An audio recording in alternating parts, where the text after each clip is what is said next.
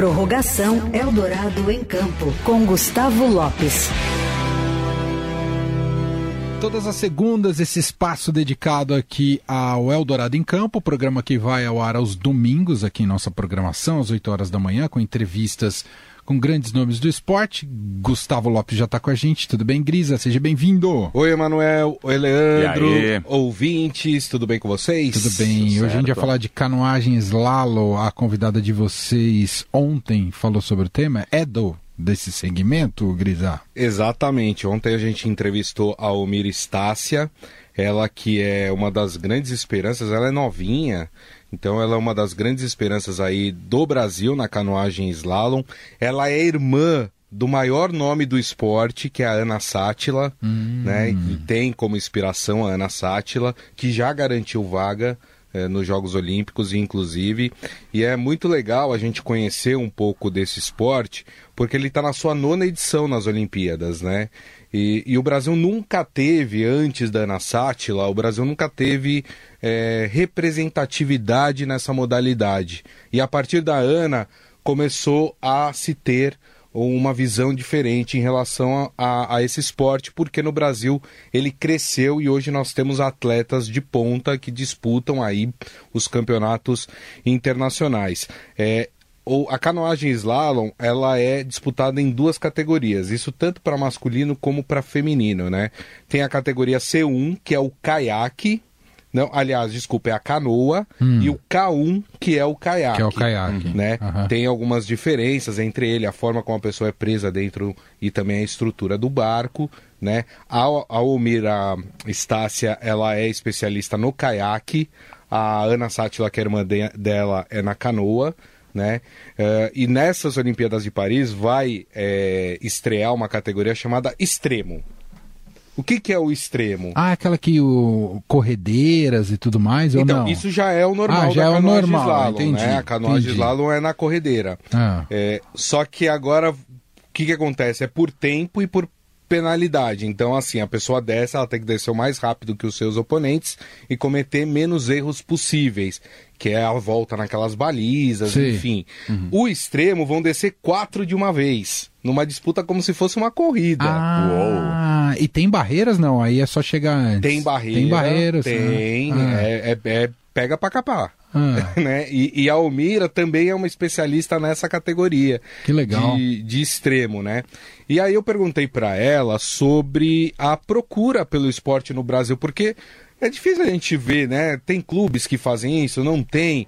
E, e também o custo disso. E ela fala que, infelizmente, no Brasil, o custo ainda afasta muita gente da prática do esporte. Vamos ouvir. Olha, interesse tem, mas ainda é um esporte muito pequeno e também possui poucas escolas em poucos lugares, entendeu? Então, no Rio de Janeiro tá abrindo agora, tá? Pessoal, muito, muito legal, muito. Eu ajudei um pouco lá na escolinha que tá abrindo em Deodoro.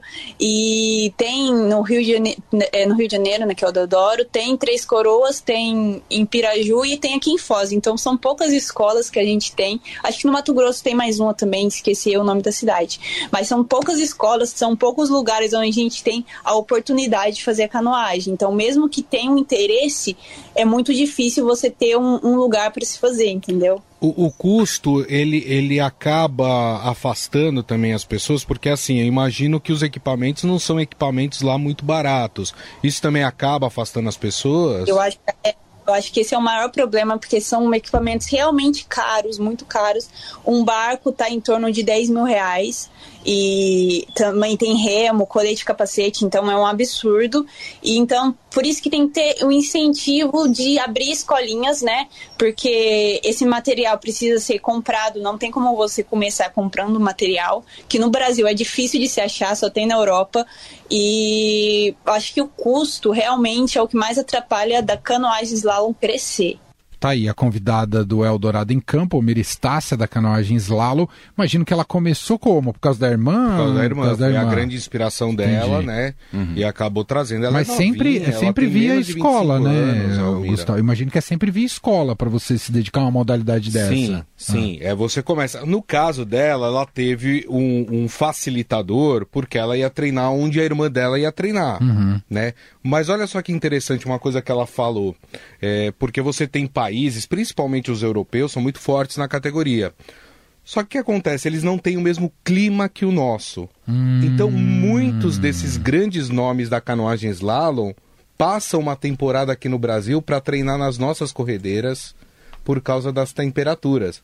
Por exemplo, um atleta, um atleta finlandês, ele vai ter ali 3, 4 meses no ano para conseguir treinar no seu país. É. Né?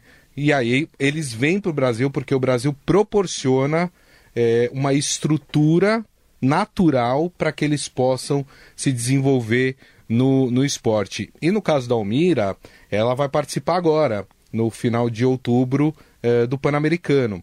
Ela, em Londres, recentemente, ela conquistou uma vaga para o Brasil na canoagem slalom. A Ana Sátila já tem a vaga dela e tem mais uma vaga, só que é por ranqueamento, por vitórias. Então ela não está garantida ainda. Mas ela é a segunda melhor do país. Então, muito provavelmente, nós teremos a Almira em 2024 na canoagem slalom. É só uma coisa interessante para quem vai assistir a prova, porque tem é, as balizas. Tem a baliza verde e tem a baliza vermelha. Na baliza verde você pode passar direto. Na vermelha você tem que dar um giro em si com a canoa. então quer dizer, é força no braço, volta na corredeira, dá aquela volta na baliza e segue. E, e não pode encostar, é isso? Não pode encostar. Não pode encostar. Senão tem penalidade. Uh, E a penalidade funciona assim: é acrescido um tempo no seu tempo final. hum, entendi. Bom, é fascinante esse esporte, Super. né? E pelo que você contou, como o Brasil tem essa facilidade, era para termos mais representantes, né? Muito. Gustavo? Ela diz que nós estamos, no momento, com um grupo muito forte, inclusive no masculino. Que co- mas começou a se desenvolver agora, enquanto outros países já têm isso há muito mais tempo. Então, ela diz que os prognósticos para o Brasil na canoagem slalom, não só para Paris, mas como para as próximas Olimpíadas, é muito bom. Muito, Muito bem. bom. Quem perdeu esse papo do Eldorado em Campo com a representante da canoagem slalom pelo Brasil, eh, isso foi ao ar ontem, a íntegra, aqui na nossa programação às 8 da manhã, mas está em formato podcast, né, Gustavo? Exatamente, está no nosso site, né, radioeldorado.com.br e também nos aplicativos de streaming, só procurar por Eldorado em Campo. E É vai isso. ter o spoiler? Vai ter spoiler. Ih, rapaz, olha só. É um judoca, Hum, é da categoria meio pesado. Ele está entre os 30 do mundo. Ele ainda não está com a vaga garantida, mas recentemente ele venceu um mundial na Geórgia. Foram bons, vai. foram bons. Foi bom, foi Daqui a bom. pouco a gente conta quem que deve ser o convidado do Eldorado em Campo. Daqui a pouco a gente dá o nosso domingo. chute. É isso. Obrigado, Gustavo. Até semana que vem. Valeu, Emanuel. Valeu. Valeu, Leandro. Ouvintes, um abraço a todos. Fim de tarde. Eldorado.